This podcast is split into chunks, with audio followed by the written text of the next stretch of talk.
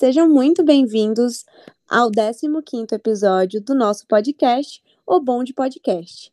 Hoje é a primeira quarta-feira do mês das mulheres e eu sou a Rafaela Teixeira e estou no comando do nosso bonde mais que especial. Digam oi, pessoal.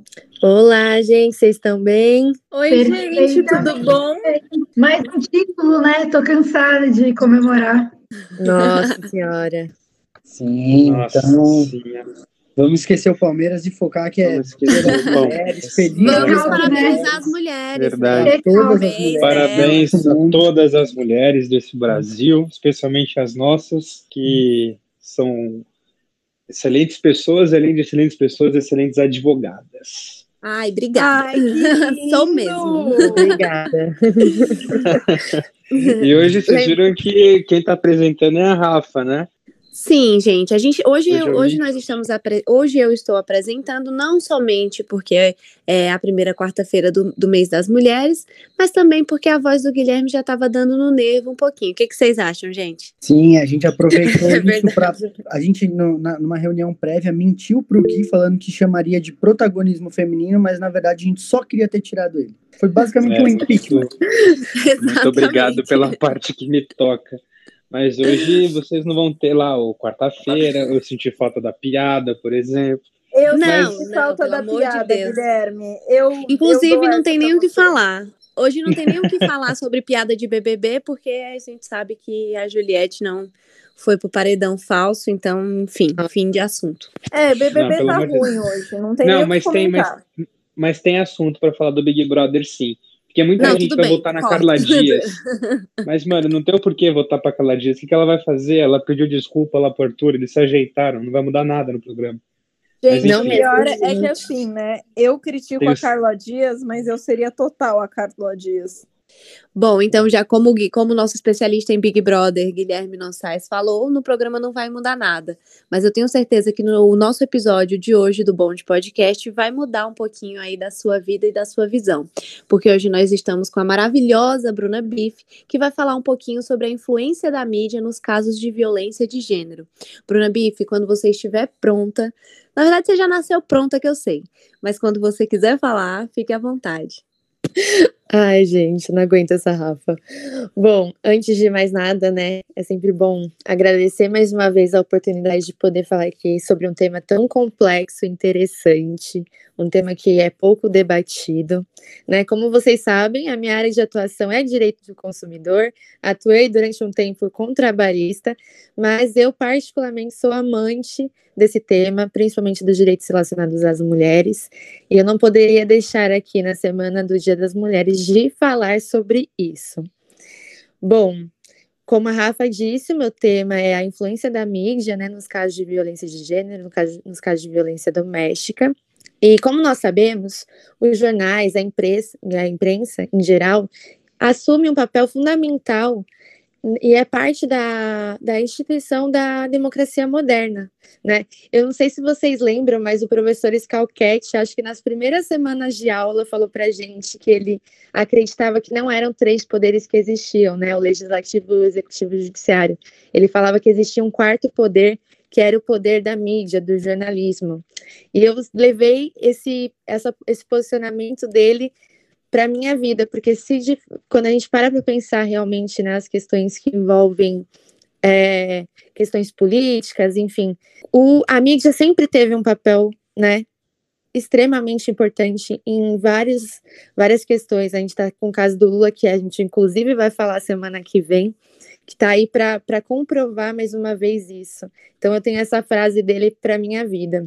E por assumir, né, a mídia assumir esse papel social de altíssima responsabilidade, é, nós temos que entender que, ela que esse papel deve ser exercido com a maior transparência possível, principalmente quando a gente está falando de violência de gênero. E apesar da violência doméstica ser cada vez mais debatida, né, discutida nas mídias sociais, enfim, nas redes sociais, no jornalismo, em casa, né, principalmente sobre o empoderamento feminino, reconhecimento dos direitos, as reportagens, as grandes reportagens sobre violência doméstica ainda assim são superficiais, muitas vezes são sensacionalistas e precisam cada vez mais serem analisadas e abordadas de outra forma. Nós percebemos que, mais do que falar sobre a violência de gênero, né, a gente tem que tem, tentar compreender como falar sobre essa violência. É extremamente importante que a gente reflita sobre isso. Como que, deve, como que nós devemos, como que a mídia deve falar sobre esses casos. Se nós pegarmos um panorama geral, nós iremos perceber que os casos de violência doméstica tiveram uma grande visibilidade, né? Principalmente depois da, da chegada do, da qualificadora do feminicídio, em que os casos do, por exemplo, que eram tratados como homicídio né? O Gabriel até pode me pausar se for o caso, se eu falar alguma asneira, mas os casos que eram de homicídio de mulheres eram tratados como de forma geral e não existia o, a qualificadora do feminicídio. E com a chegada dessa qualificadora, houve um aumento né, das estatísticas e tudo mais, porque esses casos passaram a ser tratados como de feminicídio. E, a, e teve uma enorme visibilidade. E aí você pode até me perguntar, e essa, essa visibilidade, ela é benéfica ou não? E eu aqui acho que seria interessante trazer os dois lados. Existem os lados positivos e também existem os lados negativos. Vocês têm alguma opinião? Vocês acham que essa visibilidade pode ser mais positiva ou negativa? Vocês têm alguma opinião formada sobre isso? Bru, antes de falar sobre isso, eu acho que seria legal esclarecer para os ouvintes o que seria essa qualificadora de feminicídio. Daí eu não sei se você poderia explicar, Olga. Aí, Fala, Bruna, esse é o tema, é o seu tema. Se você quiser, eu dou uma palhinha. Pode falar. Bom, mas vamos lá, então. Primeiro vamos partir do pressuposto do que, que é uma qualificadora, né? A gente já tem uma imagem mais ou menos formada de que qualificadora é um, um uma coisa que torna o crime mais grave, né, basicamente. E no caso do feminicídio, para conceituar né, o que seria feminicídio, o legislador criou ali uma hipótese em que o crime de homicídio, né, que basicamente matar alguém, seria tem uma pena maior. Então a gente aumenta ali a pena mínima e a pena base, isso que é uma qualificadora, ela tem esse efeito, que não é só dizer, pô, isso aqui é mais grave contrário, a gente aumenta ali a, até a pena mínima e a máxima daquele crime. E no feminicídio, é basicamente matar alguém em razão da condição de femini, de, de mulher, né? De, do, do, do, ser humano feminino, do, ali, né? gênero. Né? Aquele, do, do gênero do gênero feminino, basicamente. E então você, pô, imagina, né? Então toda mulher que morre morre é, é feminicídio? Não feminicídio, então, ele vai girar ali em torno daquela situação em que, por exemplo, o marido mata a esposa porque ele largou ela. Então, o que isso quer dizer? Que o cara, fazendo um juízo ali de que a mulher, nessa condição de mulher dele, não pode sair de casa, que ele é dono dela. Então, ele coloca ela dentro de uma situação de subjugação, e aí, em, razão disso, ele coloca ela, o, o gênero feminino, num patamar inferior ao dele e se sente dono da vida dela. Então, a gente cria ali uma hipótese em que o homem de fato mata a mulher em razão da condição do gênero dela, do gênero mulher, do feminino. Então isso é muito importante para que a gente possa, né, partindo de um pressuposto de que a lei penal é sim interessante e tem ali um, um efeito sobre a criminalidade, é, para combater, em tese, é, casos de violência doméstica. Então, e retomando, para a gente entender se essa visibilidade ela seria benéfica ou não, é, a gente tem que compreender que muitas vezes essas pautas feministas, elas é, que estão na mídia, elas estão porque elas estão alinhadas a um pensamento feminista que tem sido cada vez mais apresentado e discutido. Mas não só isso, é porque também, de certa forma, essa mídia quer um engajamento e falar sobre mortes de mulheres gera um engajamento para eles. Então a gente tem que levar também isso muito em consideração. A grande questão que cerca o papel da mídia nos casos de violência doméstica é tentar compreender como o assunto, como o assunto deve ser é, abordado, como essa mulher ela é vista em relação àquela, àquela imprensa, principalmente para que a imprensa evite reproduzir uma nova violência diante daquela mulher. Então, antes de falar sobre esses aspectos, quais aspectos positivos e negativos, nós temos que tentar compreender a, a forma como a, a mídia tem abordado esses casos, a forma como o caso é exposto, para depois ver qual é o aspecto positivo que isso traz e qual é o aspecto negativo. Exato, né? E, e até um, um, exemplo disso, que foi inclusive, aí fica já a referência, o primeiro episódio do nosso podcast, é o caso da, da Mari. Da Mari, Mari Ferrer. Mari Ferrer, isso, ia falar Ferraz. Não, da Mari Ferrer. Que, cara, a gente teve ali uma revitimização total dentro de uma mulher que teve ali, um, não era um caso de violência doméstica, mas foi violentada, né? Um caso que foi amplamente exposto na mídia e que aí a gente acaba esperando que aconteça de uma coisa, que ela teve diversas violências, ela chegou a ser ameaçada, ela foi xingada, ela foi humilhada em audiência, enfim, a gente passa a, a expor às vezes a mulher e a revitimiz, revitimizá-la. Exatamente. E um, um, aspecto, um aspecto que aí eu já começo a tratar um pouco sobre os lados negativos, né, disso tudo, é que quando normalmente quando a mulher ela não corresponde as expectativas criadas por aquela imprensa, é, ela tende a sofrer uma violência por parte dessa, dessa imprensa. Quando nós nos deparamos com mulheres, por exemplo, que sofreram algum tipo de agressão física, e essa mulher é, re, retribui esse agressor com uma, também uma, uma agressão, ou vai atrás de seus direitos, ou se manifesta através de mídias, normalmente a imprensa e até outras, até a sociedade se tende a reprimi-la, tende a, a querer que essa mulher ela não apareça. E essa mulher muitas vezes sofre justamente aquilo que você falou de revitimização. Que para quem não sabe, revitimização é a continuação das agressões, seja por quem for, né? Às vezes pelo próprio agressor, ou às vezes pelo próprio poder público, ou pela imprensa, ou pela família. Então, quando a gente fala de revitimização e do, da importância de que isso não ocorra, é nesse sentido, dessa mulher não continuar sendo violada nos seus direitos. Bom, mas continuando.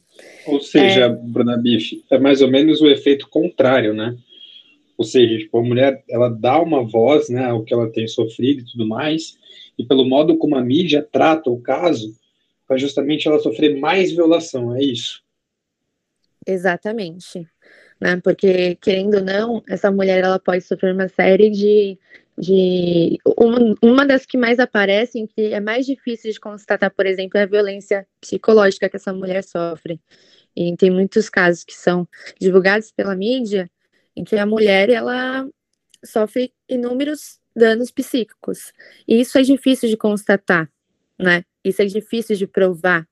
Então, para a gente evitar esse tipo de coisa, é daí a importância da, do jornalismo entender, compreender como ele deve tratar esses casos. Óbvio que existem situações em que a mulher ela pode não ser de fato uma vítima, que ela pode mentir, mas aí caberia à justiça verificar esse caso e a condenar se for se for o caso, em denunciação caluniosa, que inclusive foi o tema do meu TCC. Mas se não é, se a gente não está diante de uma situação assim, não cabe à mídia, não cabe à sociedade continuar culpando ou a revitimizando. Mas enfim. Quando a gente... Oi.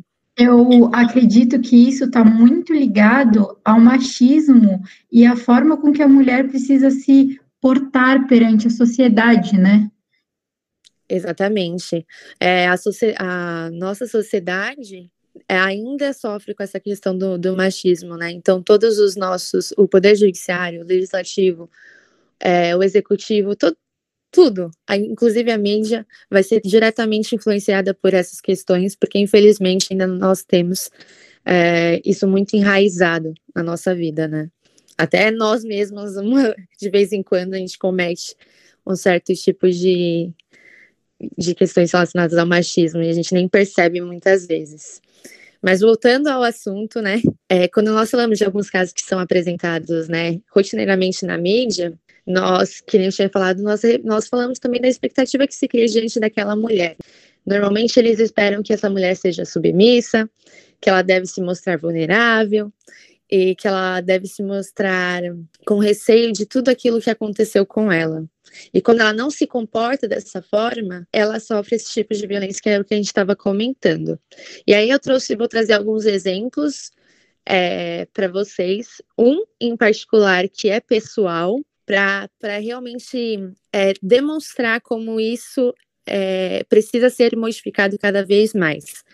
Para quem não sabe, né, todos aqui já sabem que estão gravando, mas para quem, para o público, em 2015 eu perdi a minha tia, vítima de violência doméstica, vítima de feminicídio, que era aquilo que a gente estava contando para vocês, que é aquele homicídio qualificado. E na época, por ser uma mulher é, que era conhecida no bairro e tudo mais, algum, depois do falecimento da minha tia, algumas, alguns vizinhos e tudo mais ligaram para a imprensa. E foi assim, por exemplo, que alguns familiares meus tomaram conhecimento da morte da minha tia. Porque o meu nome é Bruna Bife, o nome dela é Elisângela Bife, e Bife é um nome incomum. Então, quando eles viram reportagens divulgando o nome de uma mulher com o sobrenome Bife, logo assimilaram que ela poderia ser minha parente. E na época, um jornal até que, que conhecido, de vocês não vou divulgar o nome para não falar nada, para não ter nenhum processo, mas na época eles divulgaram a morte da, da minha tia. E na, quando você lia a notícia, era sempre nítido o, a questão de o casal vivia muito tempo juntos, o homem era um trabalhador, é, não tinha nenhum problema com a vizinhança, a vítima tinha alguns registros de boletim de ocorrência, mas em alguns ela não quis continuar. É, a vítima era lutadora de karatê e supostamente havia traído o marido. E aí, quando você é da família, né, você se depara com algumas coisas que obviamente não são verdadeiras, você para para ver também comentários de, de internautas, né, sobre o, o fato ocorrido, e aí você se depara com, do, com, com comentários assim, ah, ela era lutadora de karatê, então ela pode ter batido no cara e o cara se defendido. Ah, mas ela traiu o cara eu, se eu fosse traído, faria o mesmo. E aí você já sabe todo aquele histórico de que aquilo não é verdadeiro e a mídia não tenta de nenhuma forma converter ou tentar é, pesquisar a fundo o assunto para depois tratar. Então, aquela repercussão, lutadora mata marido, repercutiria muito mais se falasse mulher é vítima de violência doméstica é, e morre entendeu? Então a questão dela, por exemplo, ser supostamente uma lutadora traz muito mais engajamento para aquela para aquela para aquele jornal do que se eu falasse a verdade que foi só aquilo, inclusive minha tia não era lutadora e não tinha traído o meu tio. Então, fica aí. É, um grande exemplo que é particular, mas que eu acho que exemplifica muito bem essa questão da mídia. Outros casos que eu queria também tra é, trazer para vocês é a questão, por exemplo, da cantora Rihanna, que na época era namorada do Chris Brown. Acho que todo mundo aqui lembra do Chris Brown, da Rihanna, que é impossível esquecer essa mulher. E quando ela foi agredida por ele, né, na época, desde então ela teve várias situações em que ela foi questionada sobre a sua conduta. E o Chris Brown, por mais que ele tenha perdido, né, um pouco daquela, naquela época do, do engajamento que ele tinha, da influência que ele tinha, mesmo assim ele continuou durante muito tempo ainda como é, um menino que, que é uma estrela. E a Rihanna foi no, no começo e durante muito tempo questionada sobre a conduta dela, principalmente depois que ela teve um episódio que ela voltou a falar com ele, não lembro muito bem, mas ela voltou e aí se questionava, né? Ah, mas apanhou e voltou a falar, que é uma coisa comum, muita gente fala, né? Ah, apanhou, mas voltou a namorar com ele. Ah, apanhou, mas voltou para casa. Não faz sentido, é mentira. Então, mais uma vez, é, essa questão da mídia, essa questão das redes sociais, de não adentrar no tema a fundo, tentar entender, compreender quais fenômenos levam o homem a isso, mas tentar trazer outras situações que muitas vezes faz com que aquela mulher passe de vítima a criminosa, né? De vítima a responsável por aquela agressão.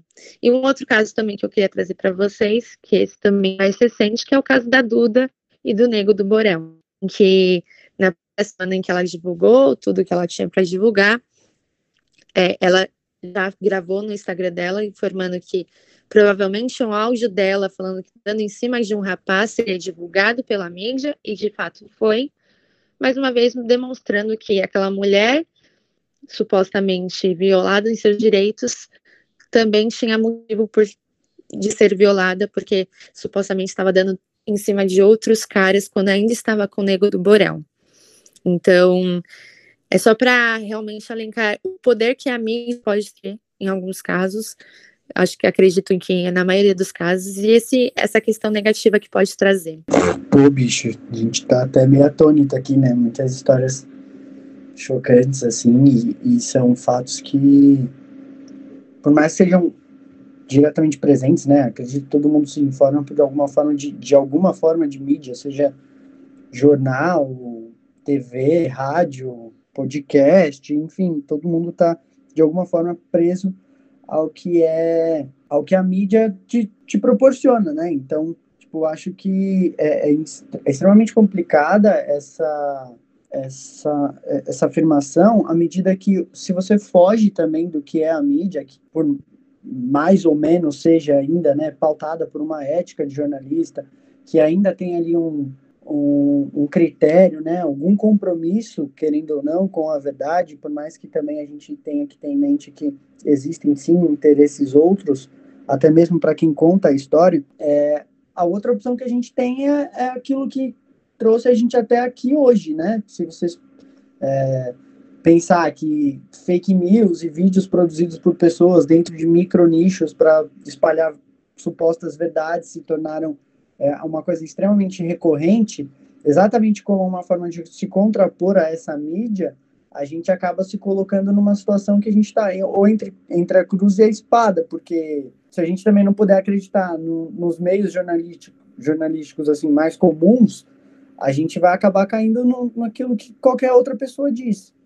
Exatamente. Que também às vezes não tem nenhum compromisso, né? Então, ou pior, tem um compromisso que é exatamente o contrário à verdade e à, à difusão de informação. Então a gente acaba também se, se colocando numa situação muito, muito complicada. Exatamente. O Bruna Biff e até um amigão também, eu estou tentando lembrar o certo qual que era a discussão, mas eu lembro que a gente viu na faculdade a questão dos casos de violência, eu acho que eram de violência doméstica, serem considerados ou como ação penal condicionada ou incondicionada. Como é, eu, eu não sei bem como é que está essa história, amigão, tipo, o que, que é uma, o que, que é outra, se é condicionado, incondicionado, e o que, que isso implica, e até a Bruna Biff também. É, então, é, o Gabs pode até me complementar, mas a maioria dos casos que envolvem violência doméstica possuem ação pública incondicionada, que é aquela que o MP atua, né? O Ministério Público atua, não precisa da, da vítima, né, atuando. É, existem umas exceções, por exemplo, de ameaça em que a vítima ela precisa comparecer à delegacia, informar o ocorrido e precisa, que é a pública condicionada, né, e precisa da, do auxílio dela para conduzir aquela, aquela ação mas os demais casos de violência doméstica, tendo em vista a vulnerabilidade da mulher é, né, na situação em que ela vive, é, não precisa do apoio dela. O Ministério Público pode atuar sozinho. É, eu até entro um pouco no tema de TCC. A mulher ela comparece à delegacia informando que ela foi agredida e depois ela comparece novamente dizendo que que os fatos não eram verdadeiros ou que ela está tudo bem com ela e o rapaz e tudo mais. Mesmo que ela diga isso, a polícia, o Ministério Público pode continuar com a ação, tá? Então, essa é a diferença e mas assim, essa, esse entendimento mudou, principalmente com a, com a questão da Lei Maria da Penha, justamente por conta dessa questão de vulnerabilidade da porque eles sempre compreenderam que essa mulher ela pode sim voltar atrás por todos, todos os aspectos que rondam a questão da violência doméstica. Então, para evitar esse tipo de coisa e para evitar que pessoas não sejam condenadas, enfim, né, julgadas por esses atos, a maioria das ações são públicas incondicionadas. É, e só fazendo uma complementação, a diferença é basicamente essa, assim, não, é, a, a, a questão da ação ser pública, condicionada ou não, ela é condicionada, né? Que é o nome é exatamente esse de condição, de condição para a existência, né, da ação e da investigação, que a vítima ela autorize o, a polícia e o Ministério Público a levarem aquele caso. Então, basicamente, o que a gente está dizendo é, é, olha aqui, polícia, eu, aconteceu uma lesão aqui, pô, aconteceu um crime e eu quero, né, eu quero, preciso que você investigue. Então, tipo, a diferença só é essa mesmo, mas a justificativa foi perfeitamente dita aí pela Bruna Biff é essa, porque a gente tem, tem mulheres que estão num, numa condição em que nem a, até mesmo a vontade de se expressar dela, né, perante órgãos, é, acaba sendo, vamos dizer assim, maculada, porque ela já está numa situação de violência, né, e aí, às vezes, denunciar acaba acarretando para ela uma violência ainda maior, né, então ela vai lá, se retrata, ou ela está numa situação que ela não consegue fugir, enfim. E aí foi exatamente isso que a Bruna Biff, a Bruna Biff disse. Ou até é. mesmo se submeter, acho também, né, tipo, a, a, todos os trâmites necessários, tipo, um exame de corpo de delito, expor, né, uma, uma violência doméstica que ela sofreu, muito provavelmente por um delegado ou por um policial. Então tem todas essas questões também, né? Exatamente, é um ponto que eu também bati bastante na, na época no meu TCC, que é isso.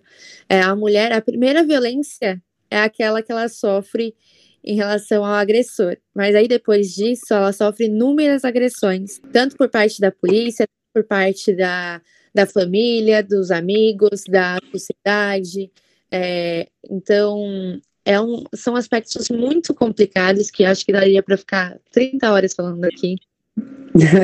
É muita coisa. É muita coisa. Mas, Bruna Biff, deixa eu também te pedir uma ajuda, né? Já que a gente está falando do, do penal como ele é, né? Da, da vida prática dessas coisas, a gente tem visto muito, até por conta da semana em que a gente está, não, e aqui não estou falando do, do, do Dia da Mulher, mas do caso do julgamento, da suspeição, do Moro, etc., que o juiz ele não precisa ter nenhum comprometimento com a causa, ele precisa, né, não ter nenhum comprometimento com a causa, ou em outras palavras, ser imparcial. Você acha que a mídia acaba influenciando o julgamento de casos que envolvem mulheres ou criando algum juízo de valor sobre o, caso, as provas, etc. E isso acaba prejudicando e tornando o juiz imparcial?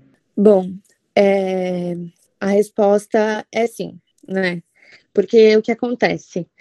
Nós, nós vivemos um dilema muito comum, que é aquilo. A partir do momento que o caso de violência doméstica ele é divulgado, né, se torna, se torna midiático e tudo mais, todos nós, né, todos nós, não só os juízes, somos influenciados de alguma forma por aquilo, né? Então a mídia ela tem um papel fundamental Primeiro, na divulgação do caso, porque nós vamos tomar conhecimento do caso através da mídia, né? Porque se a gente parar para pensar, muitas vezes nós só conhecemos os casos de violência doméstica quando eles são divulgados, porque eles são, se eles não são divulgados, eles são silenciados. É, a gente vizinha... acaba pensando que, que briga de marido e mulher não mete colher, né? Essas coisas. Exatamente. Se sua vizinha tá, tá tá apanhando todo dia e você não escuta o grito dela, muito provavelmente você nunca vai saber daquela violência, você provavelmente essa mulher não vai é, comparecer à delegacia para divulgá-la, para encaminhá-la, e, e acaba ficando por isso mesmo. Então, quando a mídia surge, né, e os juízes, eles obviamente vão analisar tudo que aparecer, inclusive as, as notícias que são publicadas, questão da mídia vai influenciar, sim, diretamente no julgamento do, do juiz. Isso não só nos casos de violência doméstica, como você mencionou, também em outros aspectos, como no caso do Moro, né? Em que existia e existe uma pressão é, moral ou social, né? Dependendo do caso, de que você é, julgue de determinada forma. E aquele caso da Mari Ferrer é, é, é a prova disso também, a gente percebe isso muito bem claro lá, porque quando o juiz ele é, julgou improcedente, foi improcedente que ele julgou, né? O caso. É, acho que do, dois anos de pandemia e eu ainda tô falando com o microfone mutado aqui, mas enfim. Sim, foi isso mesmo. Julgou é, improcedente ação penal para absolver, né? Isso, quando ele, quando ele absolveu, quando ele absolveu, o que aconteceu? Teve uma repercussão enorme. Aí o que cabe a nós analisar, né, principalmente quem fez direito, quem é advogado, se de fato não cabia aquela decisão ou se cabia. E quando a gente analisa de uma forma técnica, alguns entendem que sim, ele agiu corretamente. Mas, mas para a sociedade, por exemplo, aquilo não caberia. Então, de fato, aquele cara sofreu uma certa é, pressão, né? Mas ele, dentro dos limites da lei, dentro dos limites técnicos e ponderando também para as questões morais e sociais, ele agiu e decidiu conforme aquela aquele julgamento. E a gente vê isso direto. Então, acho que sim, muitas decisões são influenciadas sim pela mídia. Nos casos de violência doméstica, é, existem situações em que, em que a mulher é, sofre diretamente por conta disso, né? Que nem no caso da Mari. Mas também existe casos em que a mulher é beneficiada. Mas de qualquer forma, acho que cabe ao, ao juiz, ao magistrado, saber coordenar, né? Essas duas coisas, esses, esses dois aspectos. Não só levar estritamente para a questão técnica, como também não levar só para a questão moral. Não. É, eu não sei se vocês lembram, mas a gente tinha um professor uma época que falava, né, que o problema com um dos problemas do direito e das pessoas é que elas não entendiam que o direito não era para trazer qualquer satisfação moral para a sociedade, mas sim, é, não era uma forma de vingança, mas sim era um instrumento efetivamente. E a, o que a gente vê nesses casos é que muitas vezes ele acaba sendo efetivamente usado mais como uma pelo lado moral mesmo do que pelo lado da técnica. Vocês acham que a polícia também é influenciada nesses casos de violência doméstica com a mídia? Vocês acham que os casos em que a mídia aparece são tratados de maneira diversa daqueles que não são é, de conhecimento geral? Com certeza. Nossa, com certeza. Porque acho que desde o, da atenção que é dada até porque, né, não são muitos os casos que são efetivamente reportados. Então, eu imagino que os que são e os que ficam famosos certamente recebem um, um cuidado muito maior do que os outros. É só, é só imaginar quando mexe com pessoa grande, né? Lembra do, lembro pelo menos do caso do Maluf, a questão de que não algemaram o Maluf, né? E aí saiu, não sei se foi um provimento, alguma coisa nesse, nesse meio todo, né, de que não poderia algemar se o, o, o preso ali, né, o cara que estaria sendo conduzido não sofrer, não, não fizesse nenhum tipo de represária, né? É, então, e eu, eu fiquei chocada porque eu vi alguns, alguns dados, né, na época, faz muito tempo, então eu não tenho eles aqui mais, mas é, em que a polícia afirmava que, se fosse possível, né, que as mulheres tentassem, quando, quando elas sofrem esse tipo de violência, é, tentassem divulgar nas mídias sociais, nas redes sociais, é, o que elas estavam sofrendo, porque aquilo faria com que a forma de tratamento fosse diferente. Então, eu lembro que na época, lá para 2015 e tudo mais, é, de um caso em específico em que a mulher ela pediu ajuda no, no Facebook e tudo mais, dizendo que estava sendo ameaçada pelo rapaz e tudo mais, e aquilo repercutiu. E eu, na época, segui aquela mulher. E hoje, é, ela ela tá bem, mas a grande grande parte da, da ajuda que ela teve na época foi por conta desse movimento que ela criou nas redes sociais de, de pedido de socorro, que levou a uma melhora da polícia no tratamento dela, também é uma melhora do poder judiciário, e aí hoje ela está bem e ajudando outras mulheres. E é até esse ponto que eu queria chegar com vocês, que eu falei do, do aspecto negativo, né? Mas existem aspectos positivos. E o principal dele que a gente tem que abordar é que quando a mulher ela divulga a violência que ela está sofrendo, né? Ela de alguma forma tende a ajudar outras mulheres que também estão sofrendo esse tipo de violência. Então, quanto mais divulgação, mais outras mulheres denunciam e mais outras mulheres é, partem para outros tipos de, de ajuda, seja ela no judiciário, seja ela, enfim, na, nas casas de mulheres que, de apoio. Então, é muito importante. Por um lado, é ruim, mas por outro também ajuda bastante. É um aspecto super positivo, né? Eu lembro que na época do Enem, é, o número de denúncias de violência doméstica, não sei se vocês lembram, mas é, o número de, de denúncias sobre violência doméstica aumentaram. Então, assim, quanto mais divulgado, tende a ser melhor também.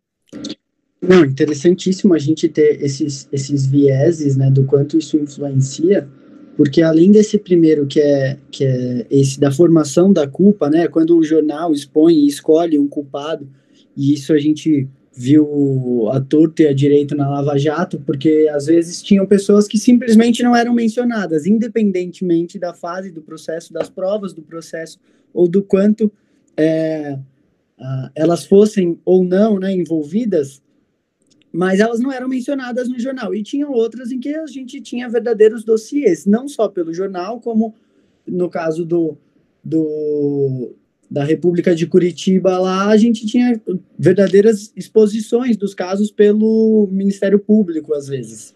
E, e até em PowerPoint. Até em PowerPoint, diga-se de passagem. E por mais que às vezes não houvessem ou não tivéssemos provas, eles sempre tinham convicções, e essa convicção acabava sendo passada para a mídia, da mídia para a sociedade. E aí a sociedade criaria um, um, um, estigma né, que pressiona de verdade qualquer, qualquer, qualquer julgador, porque, querendo ou não, a gente acaba tendo uma repercussão social. Inclusive, de, de novo, né, vem dessa semana que a nossa bolsa variou de acordo com o julgamento do STF, de matéria criminal, não tinha nada a ver com o mercado de capitais, tá ligado? Nem o crime tinha a ver com o mercado de capitais. Mas, enfim.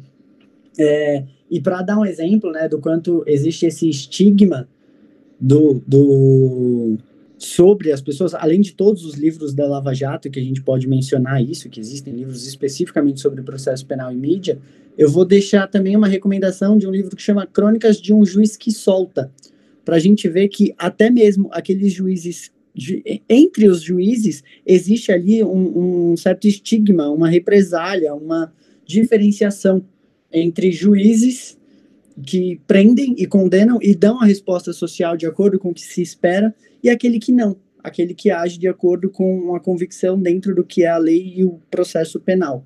E além desse aspecto, cara, que eu acho que é bizarro, né, que é a, a mídia formar sua culpa, tem um outro que eu acho que acaba se tornando o mais bizarro ainda. E para a gente entender esse, esse outro ponto, a gente precisava da, daquela primeira introdução que a Bruna Biff fez, que é dizer jornal vende, cara. A gente tem que ter isso, tem que ter isso em mente. O jornal vende. Então, assim, cara, o cara precisa da audiência, ele precisa do patrocinador, ele precisa que aquilo saia e isso custa dinheiro, né? Então, é, o cara vai te dar aquela, aquela informação de uma forma com que você pare para ouvir.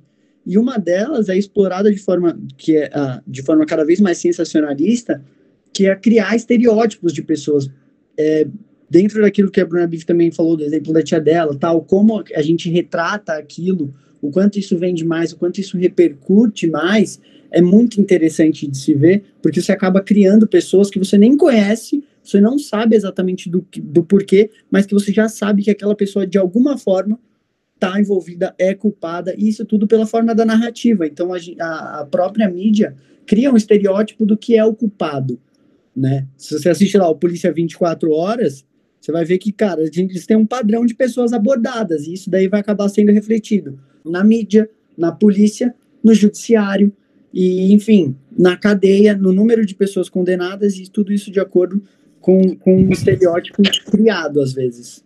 E, e eu acho que complementando, Gá, a gente tem que levar em consideração que a população, na população brasileira existem muitas pessoas que são analfabetas e sem informação nenhuma e que às vezes se deparam com um posicionamento imposto pela mídia, sensacionalismo e acabam tomando partido por aquilo e também acabam fazendo uma pressão para o judiciário e o judiciário fica nesse embate entre o moralismo e seguir o devido processo legal. Exatamente. É, esse, essa questão do estereótipo ela é muito importante nos casos de violência doméstica também.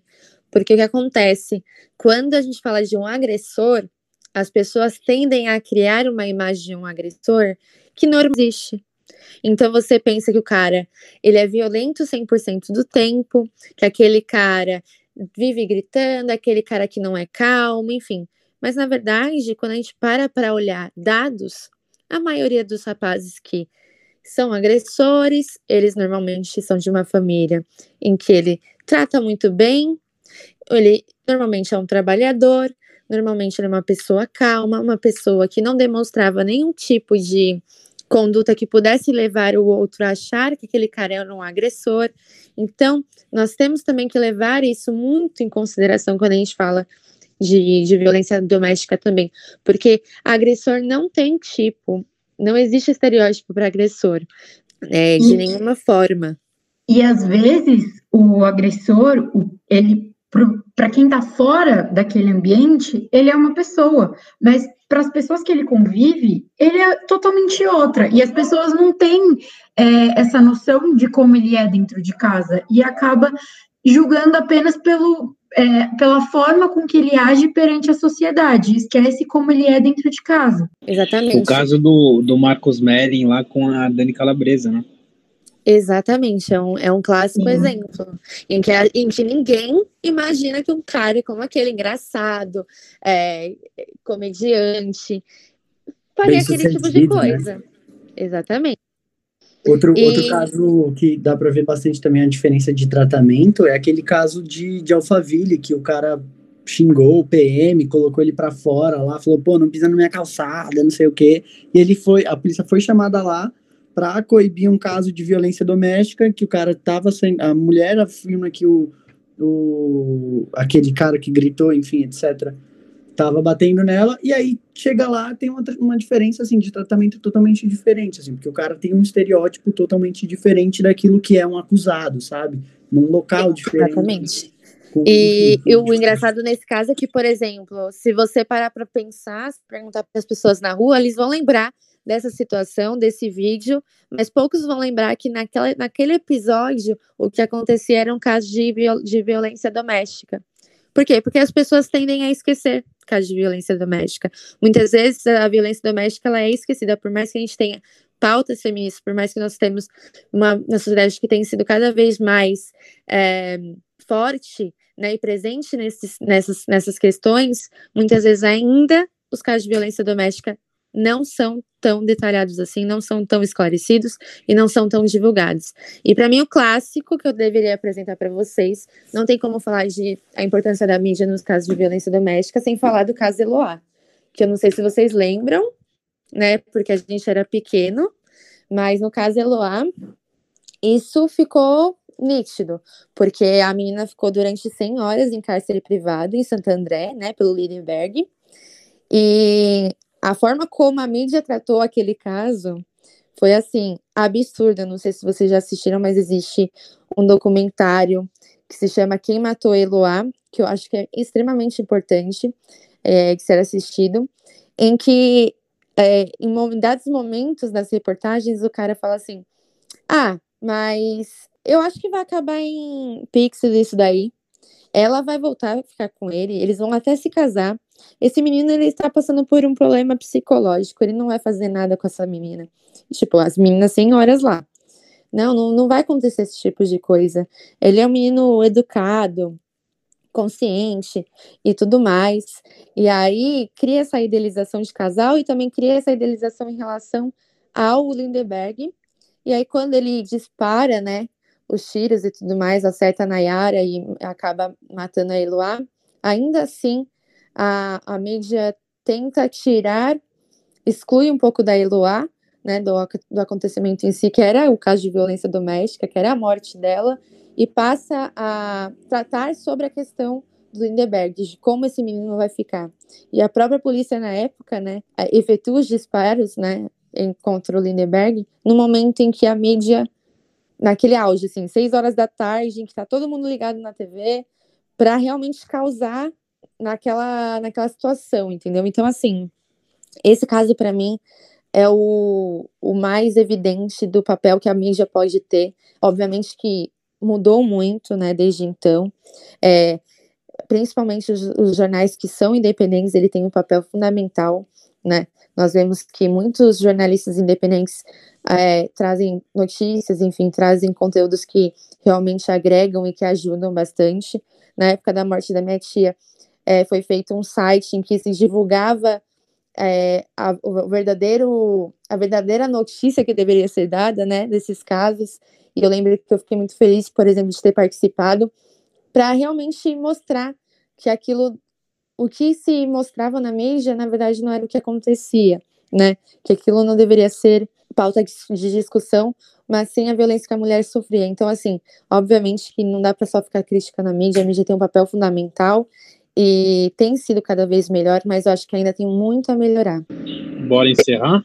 Vamos lá.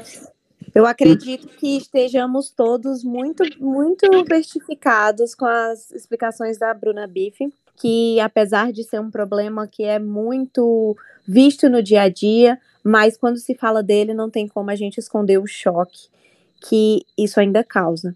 Muito obrigada pela explicação, Bruna. Mais uma vez queria desejar um feliz Dia das Mulheres a todas nós mulheres, guerreiras, batalhadoras, que se impõem, que sabem o que conquistam o lugar que querem.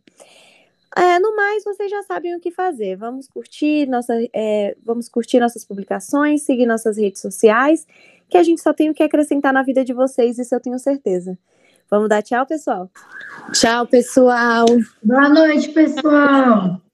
Tchau, tchau, pessoal. Boa noite a todos. Tchau, pessoal. Já vou preparar todo mundo que o tema da semana que vem tá polêmico.